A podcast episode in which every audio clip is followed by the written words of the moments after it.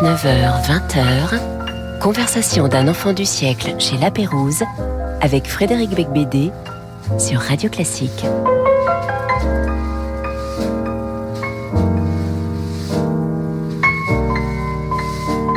Mais pas seulement avec Frédéric Becbédé, surtout avec Florence Delay. Florence Delay, bonsoir. Vous êtes l'auteur de Riche et légère, de l'insuccès de la fête, qui est un problème que beaucoup de disjockeys ont rencontré. Euh, vous êtes l'auteur également de La séduction brève, que de très beaux titres finalement, hein, et Haute couture également en 2018. Et puis alors là, vous publiez Zigzag, un éloge de la forme brève. C'est la reprise d'un texte que vous aviez euh, écrit il y a 36 ans, qui s'intitulait Petite forme en prose après Edison en 1987. Mais alors là, vous avez beaucoup augmenté le, le texte. Qu'est-ce qui vous plaît tant dans la brièveté? Parce que là, on a une heure entière ensemble. Oh là Oui, ça va pas être évident. On ne peut pas diminuer un peu? On va essayer, on passera de la musique, D'accord, on meublera. d'accord. Euh, ben, j'aime la, la brièveté pour elle-même.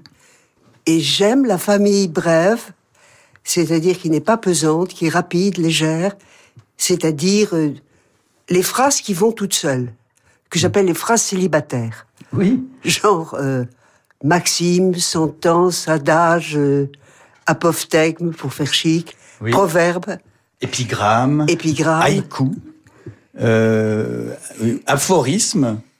Euh, Mais vous avez oublié d'ailleurs dans votre euh, énumération au début du livre les grégérias, chers à Ramon Gomez de la Serna, dont vous parlez longuement après, ensuite, euh, page 88. Ah, hein. je sais que vous l'aimez beaucoup. Ah oui, beaucoup, beaucoup. Oui, parce qu'il allait dans un café tous les samedis pour euh, imaginer des phrases et, et boire des coups. Donc évidemment, il me plaît énormément, cet, cet auteur-là.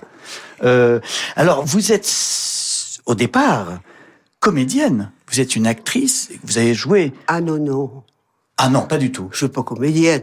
Non, euh, j'ai fait un film avec Bresson, et Bresson, le principe de Bresson, c'était de pas choisir des comédiens. Oui, de- C'est-à-dire oui. n'importe qui. non, il disait, c'est vrai, il vous, il vous a dit d'ailleurs, ne pensez pas à ce que vous faites, ne pensez pas à ce que vous dites. ce qui est un, con- un conseil assez, assez étonnant de la part d'un metteur en scène. C'est-à-dire que euh, il pensait qu'on écoute mieux sans expression, sans que l'acteur donne déjà le sentiment qu'il faut éprouver. Oui. C'est pas bête. Oui, mais enfin bon, c'était quand même un, un- un film sadomaso en noir et blanc, hein, avec euh, donc Florence Delay dans, Sadomaso. dans le rôle de Jeanne d'Arc. Excusez-moi, c'est tout de même un tout petit peu spécial euh, comme premier film et dernier film en plus. Bref, vous avez Ah, j'ai pas dit ça. vous avez fait d'autres films, Non, mais j'aurais pu. mais vous avez aussi, euh, quand même eu aussi toute une vie au théâtre, comme euh, traductrice euh, et aussi comédienne. Écoutez, mon rôle le plus marquant au théâtre, ça a été quand j'étais régisseur stagiaire de Villars. Oui. Je passais sur le plateau de La guerre de Troie n'aura pas lieu, de Giraudoux, mon cher Giraudoux, Oui. et je passais en tenant une corbeille à linge par une anse, et il y avait Claudine Auger de l'autre côté, et on passait en disant « Oh là là !» Ça, ça a été mon grand rôle, Mais- le, le plus bref. Mais c'est assez assez troublant euh, d'entendre ça parce que Claudine Auger aussi on, on l'aime beaucoup. Alors la forme brève. Donc euh, je ne vais pas euh, citer euh, ce qui se conçoit bien s'énonce clairement, mais vous faites vraiment l'éloge de à la fois le fond, c'est-à-dire l'idée, euh, souvent une idée paradoxale, une idée originale, et la forme, vitesse, densité, rapidité.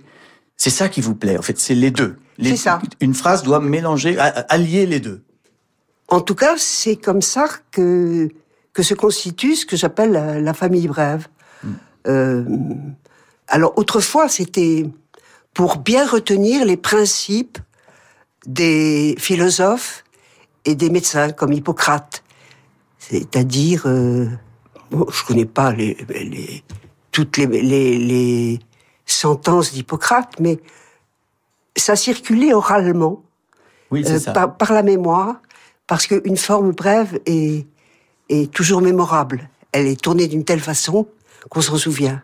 Vous dites d'ailleurs que ce sont des zigzags. Alors les zigzags dans votre esprit, c'est des coups de foudre mentaux Euh, C'est-à-dire que ça zigzague comme la foudre, quoi. L'éclair de l'orage euh, est en forme de Z. C'est ça. Euh, et vous faites euh, un hommage dans ce livre à la, la pensée électrique.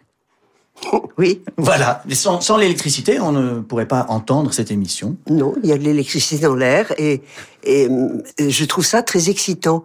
La forme longue m'intéresse aussi. J'ai écrit des romans, etc. Mais plus ça va, plus je me sens transgenre.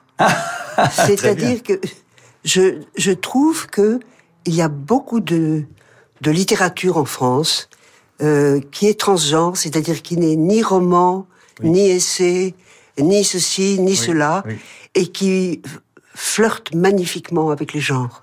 Oui, c'est assez marrant d'ailleurs. Il y a un jour euh, un écrivain que vous connaissez sûrement qui s'appelle André Fregnaud, euh, qui euh, Fresno. Fregnaud, il y a un G, mais enfin bon. Ah, je sais plus. Il, il va voir Malraux euh, chez Gallimard, il lui présente un manuscrit, et puis ce manuscrit, c'est ni un roman ni un essai, justement. Oui. Et alors, euh, Malraux lui dit, alors si c'est pas un roman et que c'est pas un essai, c'est un machin. Voilà. Donc, peut-être Zigzag, c'est un machin aussi. Voilà, machin. Et, et c'est excellent, c'est parfait. Et votre premier choix musical, c'est Monteverdi, le combat de Tancred et Chlorinthe. Ah, c'est sans transition, ça. Non, oui, mais enfin, c'est, c'est aussi un machin, peut-être. euh, extrait des madrigaux amoureux et guerriers. Les madrigaux, c'est aussi une forme brève. Et donc, c'est par le poème harmonique dirigé par Vincent Dumestre en 2009. in queste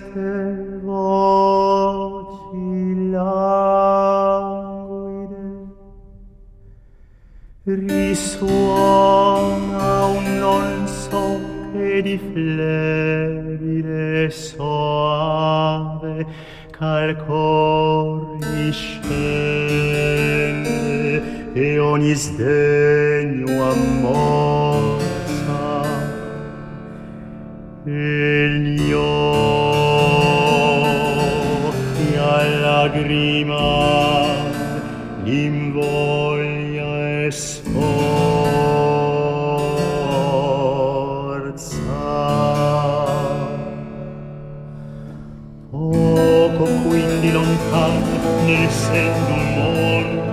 patria mormorando un picciol rimo. Egli v'accorse e l'elmo empiene il fonte. E tornò mesto al gran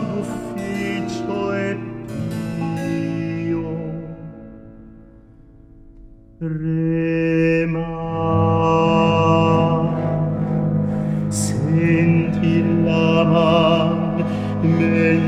fronte non conosciuta ancora sciolse e scoprì la vide la vide e la conobbe.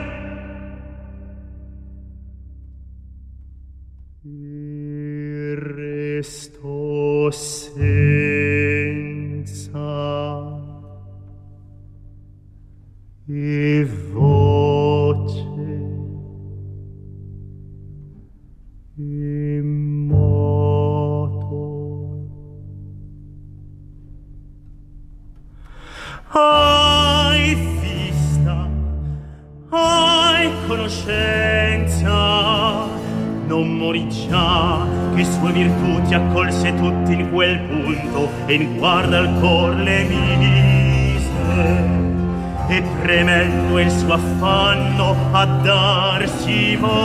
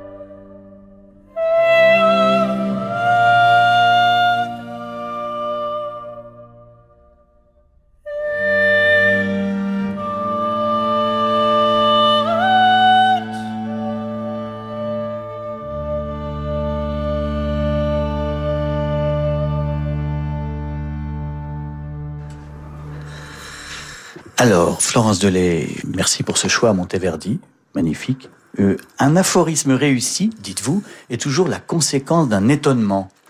Il faut quand même regarder la réalité autrement, quoi. C'est-à-dire, euh, vous citez par exemple Lichtenberg. Il est impossible de porter à travers la foule le flambeau de la vérité sans roussir ici et là une barbe ou une perruque. Il faut que ça choque. Oui, et vous voyez qu'il y a déjà dans celle que vous choisissez une flèche. Oui. Il est impossible de, de passer euh, dans la foule sans. Euh, Oui. et il en a aux perruques. Oui. C'est-à-dire que c'est méchant. Oui. Et très souvent, la, la particularité de la phrase célibataire, c'est de ressembler à une flèche et de blesser, Oui. mais pour faire la lumière, Oui. euh, pas gratuitement. Ça fait penser à Kafka aussi. euh, on doit lire que des livres qui vous mordent ou vous piquent. Oui. C'est ce genre ça. de choses. En fait, vous, vous, vous aimez ce qui est euh, provocateur? Oui, comme tout un chacun. Mais enfin, Non, tout de même, pour une académicienne, c'est un peu étonnant. euh. Non, on est nombreux quand même. Euh, une, une belle phrase peut aussi décrire quelque chose d'impossible. Vous citez euh, ce fameux couteau sans lame auquel il manque le manche. Je me demande à quoi sert cet objet. C'est formidable parce que c'est une définition par soustraction Hmm. qui décrit le rien Oui. et qui enchantait les surréalistes, qui ont du coup euh, rallié la personne de Lichtenberg. Mais par exemple, euh, au lieu de d'écrire préface, qui est un mot un peu ennuyeux, j'ai mis un aphorisme de Lichtenberg. Une préface pourrait s'appeler paratonnerre. Oui. Alors, euh, et c'est vrai qu'une préface est toujours là pour sauvegarder quelque Pour se chose. protéger, oui. Pour se protéger. pour Protéger justifier le son livre, livre. enfin, oui, oui. oui, c'est vrai, c'est vrai. Il y a aussi cette notion de jeu. Vous, vous dites à plusieurs reprises que la littérature c'est un jeu, ça doit être ludique, et euh, au Pas fond, toute la littérature, hein. oui, Mais j'aime bien le, oui, le, j'aime bien l'allégresse, en fait. oui, oui. Et puis le roman moderne est né avec Don Quichotte, et Don Quichotte c'est une parodie, c'est un pastiche de, de roman de chevalerie. Puis c'est tout ce que vous aimez puisque c'est c'est l'Espagne. Don Quichotte, euh, non, c'est parce que vous dites pastiche, mais euh, c'est un, c'est pour la première fois un roman. C'est ça. Euh, c'est d'abord un roman. Mais qui se moque des romans de chevalerie. Oui, qui se moque des romans de chevalerie. Qui se moque et qu'est-ce que vous voulez euh, Se moque-t-il vraiment? Je pense que la vision de, du personnage de Don Quichotte change beaucoup avec les siècles et les individus. Il y a ceux que ses prouesses font rire et ceux dont le cœur se serre. Oui. On n'y peut rien et c'est ça les livres géniaux. Euh, euh, ils, ils épousent leur lecteur et partent avec lui. Ce que j'essaie de vous faire dire, Florence Delay, Ah, bah dites-le. c'est non, ben non, je vais le dire tout de suite, parce que vous êtes euh, professeur émérite de littérature Ah non, non, pas émérite du tout. Ah, pas émérite? Pas émérite du non, tout. alors professeur alors, sans mérite de littérature comparée à, l'université de la Sorbonne euh, Nouvelle Paris 3. En fait, vous êtes quelqu'un d'extrêmement sérieux, mais toute votre vie, vous avez eu envie un petit peu de d'être décalé, de euh, voyez, un peu comme euh, comme Cervantes dans ce livre-là, dans Don Quichotte. Dieu vous entende. Mais euh, euh, non, la vérité, c'est que je pense que tout un chacun peut avoir plusieurs vies. Qu'on n'est pas condamné à n'avoir qu'une vie. Et j'ai toujours essayé d'en avoir plusieurs. Et je détestais quand ma mère me disait que je me disperse. Parce que je- elle disait toujours tu te disperses. Mais non, je me composais. Oui, bah c'est quand même elle qui avait raison. Vous avez quand même écrit, par exemple, un grand roman historique sur euh, cette fête euh, ratée par Étienne Jodel pour Henri II et le duc de Guise. Donc ça s'appelait L'insuccès de la fête en 1980. Alors là, c'était une reconstitution. C'était d'ailleurs sûrement un, un énorme travail de documentation, euh, j'imagine. Et puis, euh, par ailleurs, vous avez aussi fait des livres plus légers, euh, riches et légères. Prix Femina en 1983. Mais euh, c'était pas un tel travail euh, parce que j'ai copié, j'ai copié Étienne Jodel. Euh, la moitié de mon livre, c'est la, la copie légèrement décalée, modifiée de son propre texte où il justifie son échec. La deuxième partie est inventée. Donc vous voyez, je me suis pas tellement. Oh, quelle modestie. Euh, mais euh, riche et légère, euh, donc Lucie, l'héroïne, parcourt l'Andalousie, euh, et là il y a beaucoup de descriptions de corrida qui aujourd'hui choqueraient les, les Oui, antispécistes. mais tant pis pour eux. Mon Ils n'y connaissent rien. Mon Dieu, je préfère passer tout de suite à la suite. Euh, la Il y en a séduction deux- brève, il y en a par deux exemple. qui se sont déconsidérés. C'est Onfray, je crois, et Yann et Moche. Yann Moix Ah oui Oui. Oui, moi écoutez, Ils ont, ils ont écrit des sottises. Oh, ils là-dessus. sont... ils- Oui, ils- ils- ils- c'est un, c'est une guerre de génération, je pense, peut-être, je ne sais pas. Euh, ils ont, ils ont moins le goût des traditions. Euh, Enfin, je vous ai vu parfois aux ah oui, arènes bah, de Bayonne. oui, oui. Oh, moi, je ne me, dé- je me défile pas. Non, non, pas du tout. Vous êtes embarqué avec moi. oui, c'est vrai, avec vous dans le même, euh, dans le même rafio. Oui, oui. Alors, question très très difficile maintenant. Oui, d'accord. Euh, puisque c'est un recueil, une réflexion sur l'aphorisme, sur la forme brève. Quel est votre adage préféré? C'est difficile, je sais. S'il y en avait qu'un à retenir, moi je sais lequel c'est. Je peux vous dire lequel. Moi, moi, ma, ma phrase courte préférée, Allez, c'est connais-toi toi-même. Je trouve que tout le monde est résumé, toute l'humanité est résumée en quelques mots. Et on ne sait même pas d'ailleurs si c'est Socrate ou Aristote qui a dit ça, mais connais-toi toi-même, pour moi, ou Descartes? Non. oui, peut-être repris enfin Mais vous, vous, éternellement. vous pensez que c'est important de se connaître soi-même? Ben, je pense qu'en tout cas, ça fait un but dans la vie. Et on n'y arrive jamais, hein. On n'arrive jamais à savoir euh, ce qu'on fout là. Mais au moins, cette phrase, elle est, elle est Oui, elle une est- densité, quoi. Absolument. Euh, alors, et vous? Écoutez, moi, mes phrases préférées, c'est celle de Ramon Gomez de la Serna. Ah oui, oui. Par exemple, vous voyez, les rues sont plus longues la nuit que le jour. Ça m'éblouit. Parce qu'en plus, c'est vrai. Oui, oui, il dit aussi que le, la lettre L donne un coup de pied au M Ah oui. qui le suit dans l'alphabet. Oui, c'est pas mal. C'est toujours très visuel, euh, Gomez de la Serna. Oui. Alors justement, puisque vous me parlez de lui, je vais vous demander de lire euh, le passage euh, sur lui dans votre livre. Là, on est dans ce fameux Café Pombo à Madrid. 11 cahiers de la Puebla. Ah, ce n'est pas au Café Pombo. La chose est arrivée chez lui, Calle. Ah bon, de la ah, Puebla. ah, pardon. Hein, je connaissais pas la même adresse. La chose arriva au premier étage droite du 11, Calle de la Puebla, Madrid, par un après-midi sceptique et étouffant du mois de juin 1910. Ramon Gomez de la Serna passait compulsivement de l'intérieur au balcon et vice-versa. Sur la table, des ciseaux grands ouverts, comme le bec des pélicans par jour de canicule, empêchaient une idée de naître. Il les referma. Sur un ultime appel du balcon, il se releva, se cogna au divan. Un divan est un lit qui n'a ni pied ni tête. Et ce qui flottait dans son être entre les rives de l'Arnaud du côté de Florence, une perturbation des rives entre ciel et terre, jaillit de son chapeau cérébral sous forme d'un mot. Il venait d'inventer un genre. Il courut au dictionnaire pour voir ce que c'était et lut Grégueria. Brouhaha, vacarme de voix confuses, cris des petits cochons qui suivent leur mère. Fatale exclamation des choses, s'écria-t-il. Fatale exclamation des choses et de l'âme qui se cognent par hasard. Notre âme est faite de criaillerie. C'est Valérie Larbeau qui a finalement opté pour cette traduction. Ce que crient les êtres confusément du fond de leur inconscience, ce que crient les choses. Voilà les gréguerillas. Je viens de baptiser un genre d'un mot qui s'était perdu dans le dictionnaire et qui sans moi eût été nom de rien. Mais alors, est-ce que c'est aussi votre but de, c'est-à-dire de chercher cette phrase, la phrase ultime, la, la dernière phrase, euh, la phrase parfaite, ou au contraire vous cherchez, vous ne cherchez pas? Ben, Je crois que, enfin, on, on dit la phrase parfaite en mourant, Oui, peut-être, oui. donc attendez un Attends, peu. oui. On n'est pas pressé, on n'est pas pressé du tout. Euh, vous citez aussi à celle-ci, qui est très célèbre, le soleil ni la mort ne se peuvent regarder fixement. Ah, ça c'est magnifique, c'est leur Foucault, ça. Oui. Vous parlez Ça, beaucoup ça peut être, ça peut être euh, d'une très grande force poétique aussi. Oui. Je dire. Mais vous, vous citez beaucoup, bien sûr, les grands moralistes français, La Rochefoucauld, Chamfort, mais aussi La Fontaine, Sioran.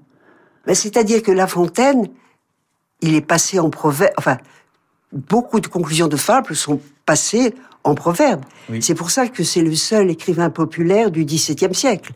Euh, ni Corneille ni Racine ne sont populaires, tandis que La Fontaine a, a- a conservé la tradition du Moyen Âge.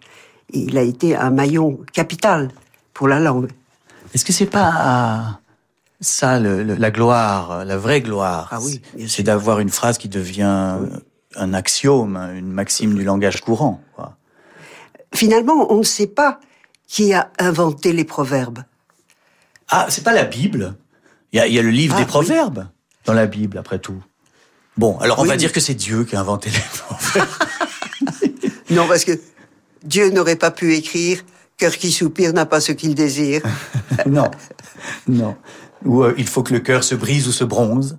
Ça, c'est Chamfort. Ça, c'est Chamfort. Non, c'est pas Dieu. jeu de mots aussi. Oui. Euh, y Et, a aussi. euh, et en plus, vrai. Je sais pas si vous y pensez deux minutes. Il faut que le cœur se brise ou se bronze. Oui.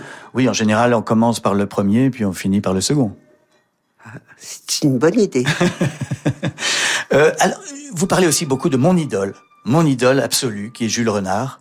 Ah. Et il y a énormément de, de citations de Jules Renard dans votre euh, zigzag, dans vos zigzags euh, publiés aux éditions du oui, une Seuil. des, une des plus belles, Frédéric, c'est Comme c'est vain, une idée.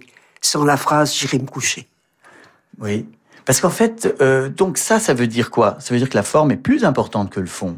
Oui, C'est-à-dire que quand on, quand on se, on se croit génial parce qu'on a une idée, au fond, l'idée n'a aucun intérêt s'il n'y a pas, elle passe. s'il n'y a pas la, Si la phrase ne pas avec, oui, au filet. Oui, oui, oui.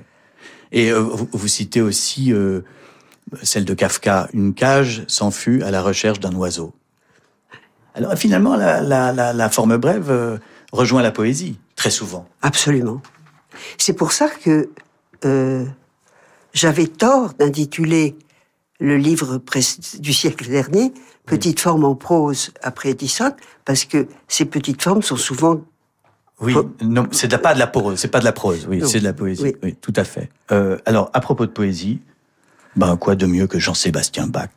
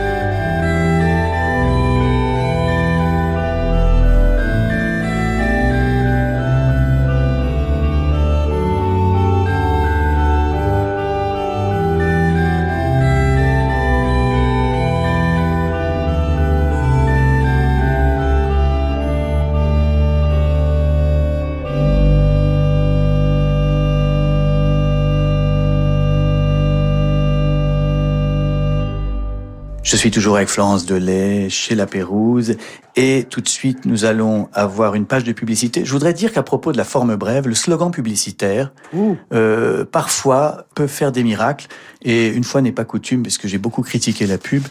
Je voudrais vous lire une, un slogan que j'adore. Chaque fois que nous vendons une Samsonite, nous perdons un client à vie.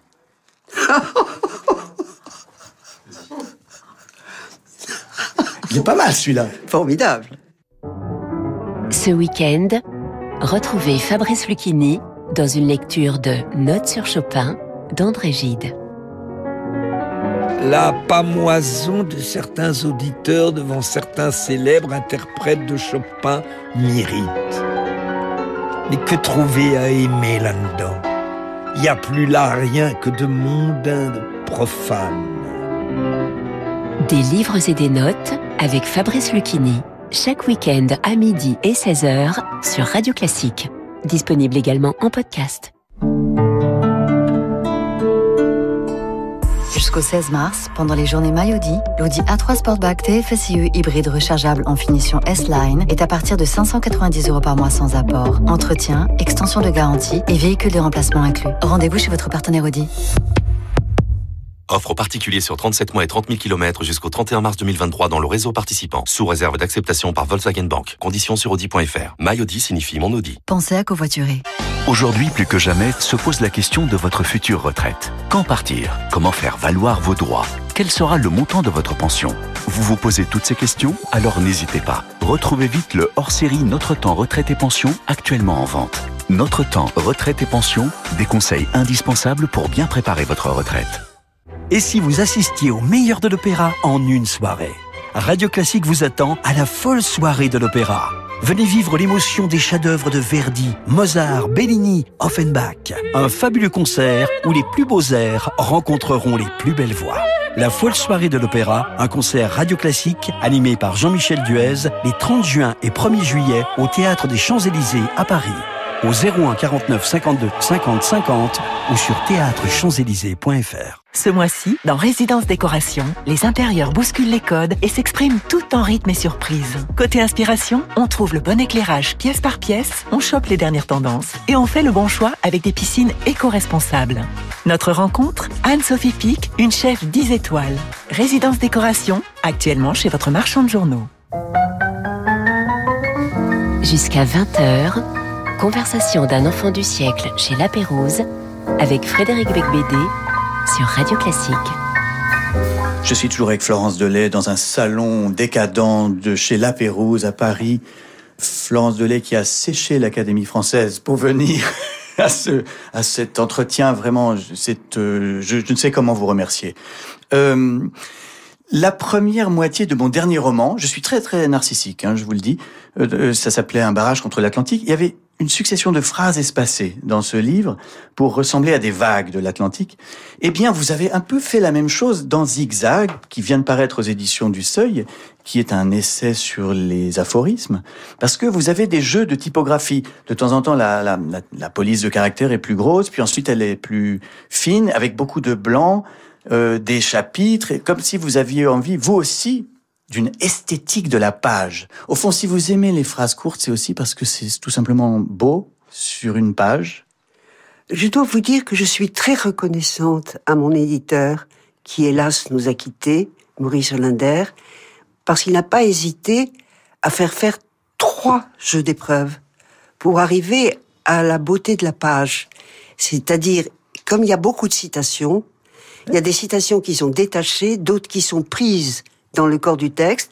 Et finalement, il y a eu un très beau travail de typographie. Mais c'est vrai, c'est important parce que au fond, on, on, le lit beaucoup plus agréablement et puis c'est oui. joli comme objet. Euh, je dis pas au sens décoratif parce que c'est euh, très dense et avec du, du fond, mais euh, les écrivains devraient plus souvent penser à, à, à faire de, des pages qui soient esthétiques, ah oui euh, ce qui est le cas dans Zigzag. Alors, par contre, je pense quand ah. même que vous osez contredire Flaubert. Ça, c'est gênant quand même.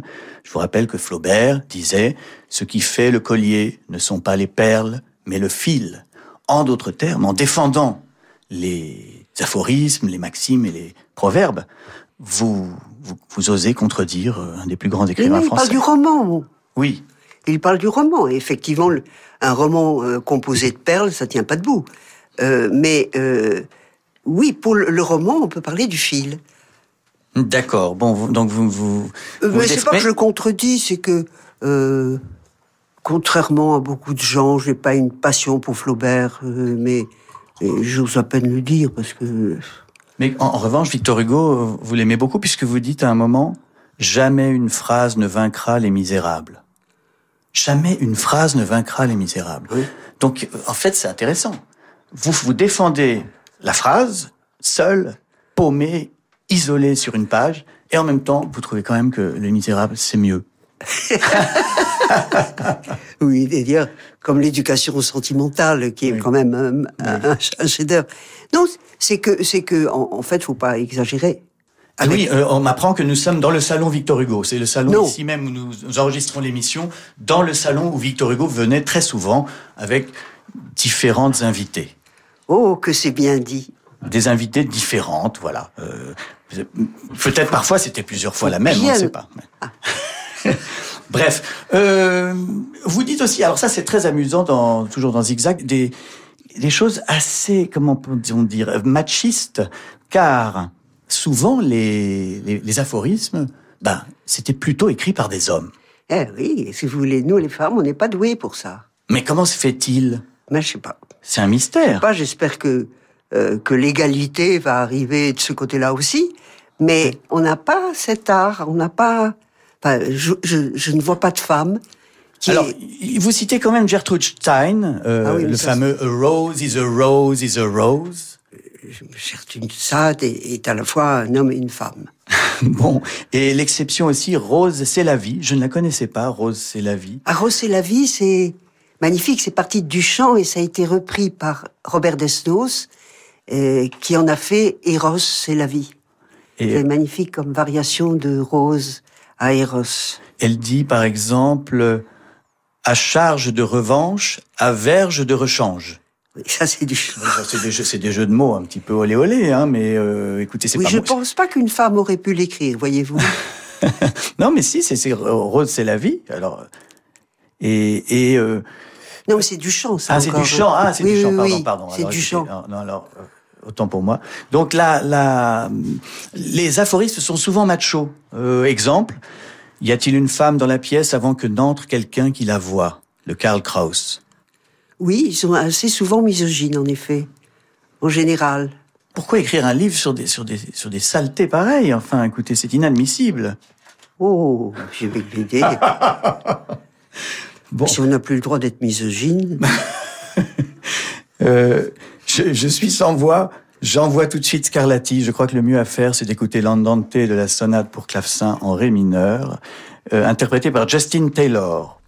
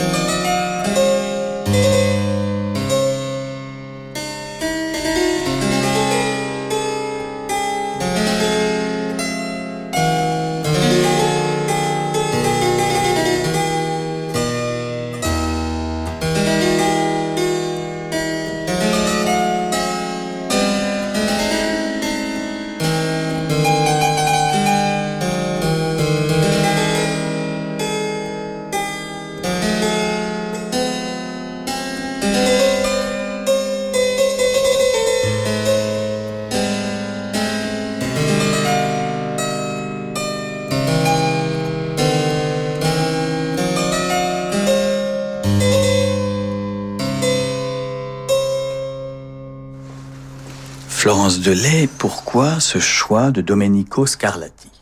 Et puis aussi de- des deux autres, Monteverdi et Jean-Sébastien Bach. c'est moins le choix de, de Scarlatti, que j'aime beaucoup par ailleurs, que le choix du clavecin. Le clavecin est, est un- mon instrument préféré parce qu'il claque, il est, il est net, il est tendu, euh, il fait un, un- il rend des, des sons qui m'impressionnent et me donnent envie d'agir. C'est, c'est un instrument magnifique, le clavecin. Et Justin Taylor est un jeune musicien, fils de poète et qui est poète lui-même au clavecin. Et, et ensuite, j'ai choisi l'orgue à cause de Bach pour l'orgue, qui est alors l'instrument que j'aime parce qu'il est aussi, il, il chante là, enfin, dans le morceau choisi, Jésus que ma joie demeure. Et l'orgue est lié pour moi un désir de joie, à, à une mort heureuse, si vous voyez ce que je veux dire, euh, vers l'éternité. Et enfin, Monteverdi, alors là j'ai choisi un passage narratif d'un madrigal de la mort de, de et Chlorinde, mais en fait, c'est le premier musicien que j'ai aimé, et euh, j'ai cru que l'amour, c'était comme les voix dans Monteverdi. Ça a été ma première vision de l'amour, de- d'instruments, de voix qui s'enlacent, qui chantent ensemble. Et, et en fait, j'aurais pu prendre un, un madrigal amoureux plutôt que guerrier. Mais je l'ai pris guerrier parce que je le trouve extraordinairement narratif. On entend la bataille, on entend... Et voilà pourquoi j'aime. Donc vous pensez que si quelqu'un n'a jamais entendu Monteverdi, il ne peut pas tomber amoureux? Je pense que euh, les madrigaux amoureux et, et guerriers, c'est un enchantement. Parce que je n'aime pas beaucoup d'habitude la voix. Je, je ne suis pas une grande, un grand amateur d'opéra. Euh, je ne sais pas, la, la voix n'est pas mon instrument préféré. Est-ce que, euh, puisque vous venez d'en parler, est-ce que vous préférez qu'on vous appelle écrivain, écrivaine, autrice, ou auteur, ou auteureux Je ne supporte que le mot écrivain. Très intéressant. Très scandaleux, mais très intéressant. non, je crois que vous avez raison parce que vous, en étant écrivain, vous vous mesurez à toute l'histoire de la littérature, hommes et femmes.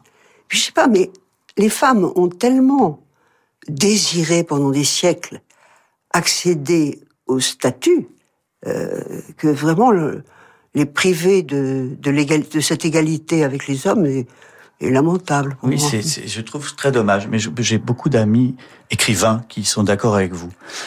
Alors, je fais un petit jeu dans cette émission qui Oui. s'appelle Devine tes citations. Donc, je vais vous lire des phrases de vous que vous avez écrites dans tous vos livres, et vous devez me dire dans lequel de vos livres cette phrase a été écrite. Par Oh exemple, là là. Ah mais c'est pas grave, si vous perdez, vous ne, vous- il n'y aura pas de, de, de châtiment corporel, ne vous inquiétez pas. Ce n'est pas, je ne suis pas Robert Bresson. Oh, mais il n'y avait aucun châtiment corporel. Il n'y avait pas de dans- C'était pour de faux, c'était du cinéma. Alors, première phrase. Madeleine a les yeux verts et fume des coules à la menthe. Alors ça, c'est un livre qui s'appelle Mes cendriers. Non? C'est un été à Miradour. Un été à Mirabeau. Ça aurait pu être dans Mes cendriers, mais ça fallait. Parce qu'il y a une cigarette, c'est vrai. Et j'aime bien cette phrase. Alors, je j'ai qu'une seule critique sur cette phrase. Madeleine a les yeux verts et fume des coules à la menthe. J'ai compté, ça ne fait pas un alexandrin. Si vous aviez écrit Madeleine a les yeux verts et fume des coules menthol, ça aurait marché. Mais bon, là, il y a 13 pieds. C'est pas grave. Hein, c'est, Mais je suis pas poète, moi. Non, voilà, c'est pour ça. Non, non, mais vous Oh. avez, c'est votre droit. C'était, c'était simplement une remarque. Bon, deuxième phrase. Je pense que je ne serai jamais élu à l'académie. Deuxième phrase. Je n'aime pas connaître. Connaître m'empêche d'aimer. Mais je n'aime pas non plus aimer. C'est mon premier livre. C'est- Mimi sur les jeux. C'est riche et légère. Vous Ah avez bon encore tout faux, mais c'est pas grave. riche et légère, prix féminin en 1983. mais où il y a cette phrase, c'est quand même une phrase assez paradoxale, quoi. C'est fou. Euh, connaître m'empêche d'aimer et je n'aime pas non plus aimer. Bon, c'est le personnage qui parle. C'est pas vous. Je ne sais pas. Vous pensez qu'il vaut mieux qu'on aime mieux les gens qu'on ne connaît pas? Mais je n'ai pas une, une passion pour la connaissance. Déjà, vous m'avez interrogé sur Connais-toi toi-même. Oui. Je pense que je préfère connaître les autres.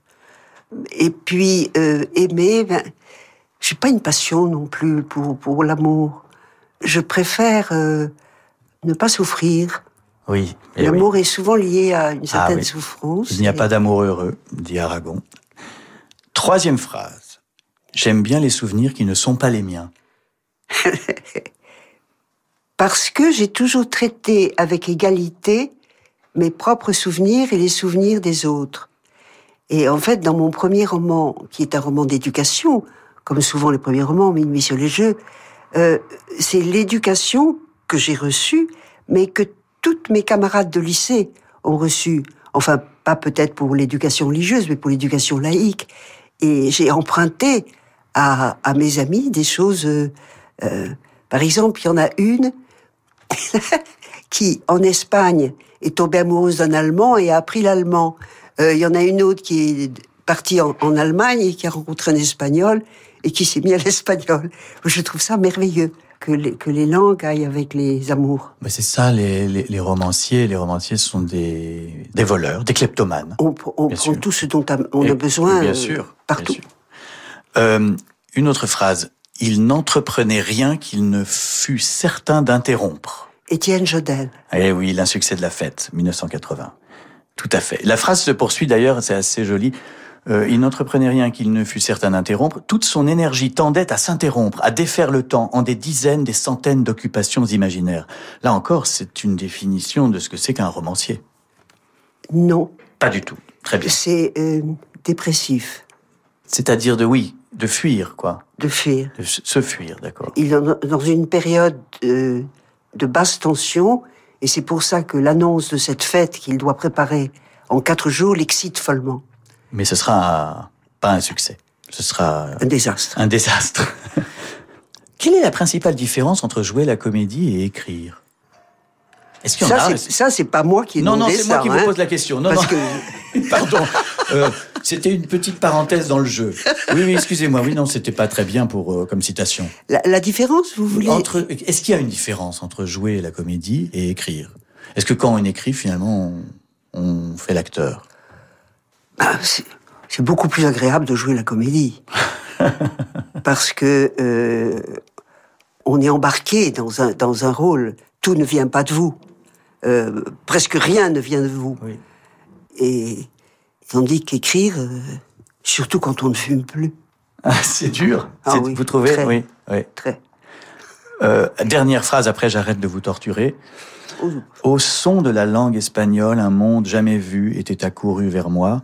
En tête, le soleil et la lune que je n'ai jamais, que je n'avais pas remarqué en français. Le soleil et la lune, vous ne les aviez pas remarqués en français. Euh, c'est- pas faux. Vous préférez El Sol Oui. et La, Luna, oui. plutôt que le, soleil, et, la lune. Mais enfin, Enfin, je les aime bien maintenant. Mais euh, bah, je vous rappelle que vous êtes membre de l'Académie française, madame. Vous devez défendre la langue française. Oui, mais ça m'empêche pas de dire que je l'ai aimé en passant par l'espagnol. C'est-à-dire que j'ai découvert, au fond, le, ce que la langue française a à elle, parce que j'ai pu comparer avec ce que me donnait la langue espagnole.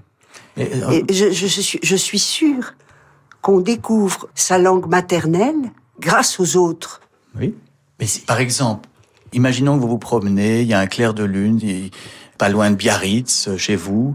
Euh, vous êtes au, au bord de l'Atlantique, euh, dans ce restaurant chez Albert que, que nous Que aimons nous tant, aimons beaucoup. que nous aimons tant. Et euh, là, il y a un, un- il y a la lune. Vous avez envie de dire oh la luna. Vous oh regardez la lune. Ah oui, non, mais maintenant, j'aime autant la lune que la luna. Je veux dire que, en découvrant leur cas, oh luna, luna, luna, si vinieran los gitanos, harían con tu corazón collares y anillos blancos. Oh lune, lune, si les gitans venaient, ils feraient un collier avec toi. C'est peut-être euh, par le premier poète dont j'ai été amoureuse, euh, à savoir Lorca, euh, que qu'elle est venue, elle est venue vers moi. Et en fait, non, elle, est venue vers moi. Comment Lorca est-il arrivé dans ma vie? Eh bien, mon professeur d'espagnol est tombé malade. Et il y a eu une remplaçante. Et la remplaçante n'avait aucun des défauts du professeur traditionnel. Elle, elle était toute fraîche et elle est, est arrivée avec une, une cargaison de poèmes. Et toute la classe s'est mise à, Ah oui, à- aimer. Lorca. Et Et comment s'appelait-elle? Parce qu'il faut lui rendre hommage, cette remplaçante. En tout cas, sans elle, peut-être que vous, vous ne Son seriez prénom pas là. était Françoise. Françoise. Et je me rappelle plus son Ayons nom. une pensée pour Françoise qui, euh, qui a fait de vous un écrivain, peut-être, en vous faisant découvrir euh, Garcia Lorca. Oh, Il y en a beaucoup qu'il faut remercier à ce moment-là. Et tout mon lycée. D'ailleurs, euh, lycée La Fontaine. Ah, bah voilà. Et, et, et la pointe de mon épée d'académicienne est un morceau de la grille du lycée La Fontaine que mon amie très chère Nadine a été découpée nuitamment pour servir de pointe à mon épée. Parce que je dois tout à mon lycée. Mais oui. Et je pense que ça, c'est quelque chose qu'il faut toujours rappeler. C'est que quand les gens qui nous écoutent se demandent si comment faire pour devenir écrivain, mais en fait, on l'est déjà. On l'est déjà à partir du moment où euh, on a eu cette euh, féerie qui, qui arrive au collège, au lycée, avec la découverte des premiers, euh, des premières lectures, quoi, au fond. Oui, enfin, puis je- je pense qu'il y a des gens qui sont malheureux au lycée, mais euh, pas moi. C'est la période la plus heureuse de ma vie. Moi, j'ai remarqué, à force de me questionner des écrivains, qu'ils ont tous à peu près entre 8 et 12 ans. C'est pour moi, c'est tous un peu des enfants, dans des corps d'adultes. D'accord. Vous, vous, vous voyez pas ce que je veux dire? Euh, C'est-à-dire que je le, je le relie à l'esprit d'enfance Oui. euh, dont Bernanos dit qu'il faut le garder jusqu'au bout. Oui. Oui, c'est dans les grands cimetières sous la lune, il dit ça. Oui, tout à fait. Alors, euh, votre choix de jazz, je ne le connais pas. C'est un musicien de jazz américain qui est mort en 1964, Eric Dolphy. Music Matamor. Matador. Ah, Matador, pardon. Music Matador.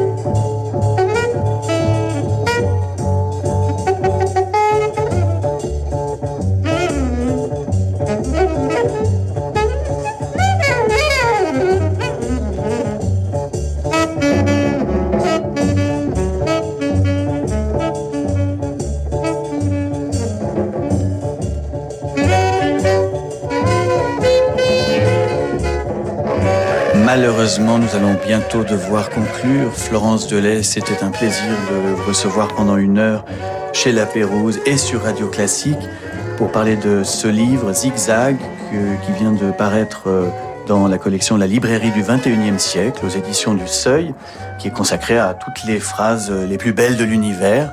Euh, Georges et Louise Borges se demandaient qu'est-ce qui mourra avec moi et j'ai l'impression que toute votre vie, vous avez voulu euh, justement euh, empêcher votre mémoire de s'envoler. Vous avez voulu euh, capturer euh, les, les moments de bonheur fugaces, que ce soit dans votre enfance, euh, dans euh, un tableau de Zurbaran, une collection, une robe de Balenciaga. Euh, Est-ce que je me trompe? Est-ce que c'est finalement ça le but de la littérature? Ce qu'il y a de très beau dans ce que dit Borges, c'est dans les exemples qu'il donne, il donne la voix d'un ami qui est mort. Et ça, s'il ne parlait pas de la voix de cet écrivain, plus personne ne se souviendrait qu'elle était merveilleuse. Et ce qui veut dire, c'est ce qui partira définitivement avec nous, ce qu'on détient des uns et des autres. C'est pour ça que les souvenirs des autres m'impressionnent tant, enfin ceux qui me, Oui. dont je pense qu'ils doivent survivre à, à moi. Et les automnes au Pays Basque, et les hivers au Pays Basque, bien sûr. Ça, vous les connaissez mieux que moi. Merci vraiment infiniment. Lisez Zigzag, ceux qui nous écoutent. Vous allez, euh, vous allez réviser vos connaissances et peut-être en acquérir de nouvelles. Euh, merci Florence Delay, merci à toute l'équipe, le producteur Philippe Gau, les réalisateurs Matteo Catizon Berardi et Louis Roueche, sans oublier Jérémy Bigori pour la programmation musicale. Dans un instant, vous avez rendez-vous avec Laure Maison pour le journal du classique. Bye bye et bon week-end à tous.